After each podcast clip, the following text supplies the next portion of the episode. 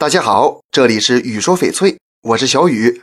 现在呀，首饰风格是越来越多了，不光女士，适合男性朋友的翡翠也越来越多。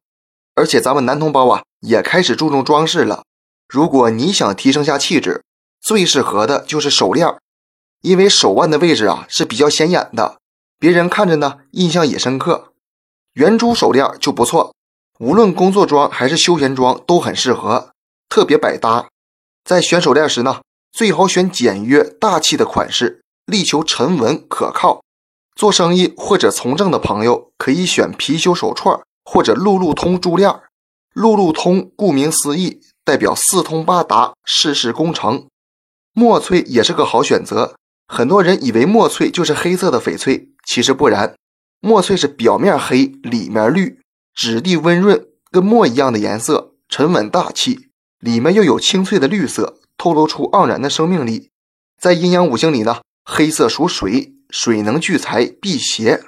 在选购翡翠时，不仅要看样式和颜色，还要看质地，种水越高越好。不仅能佩戴，还能收藏。总而言之呢，选购翡翠除了好看，还得切合自己的气质，这样才能恰到好处。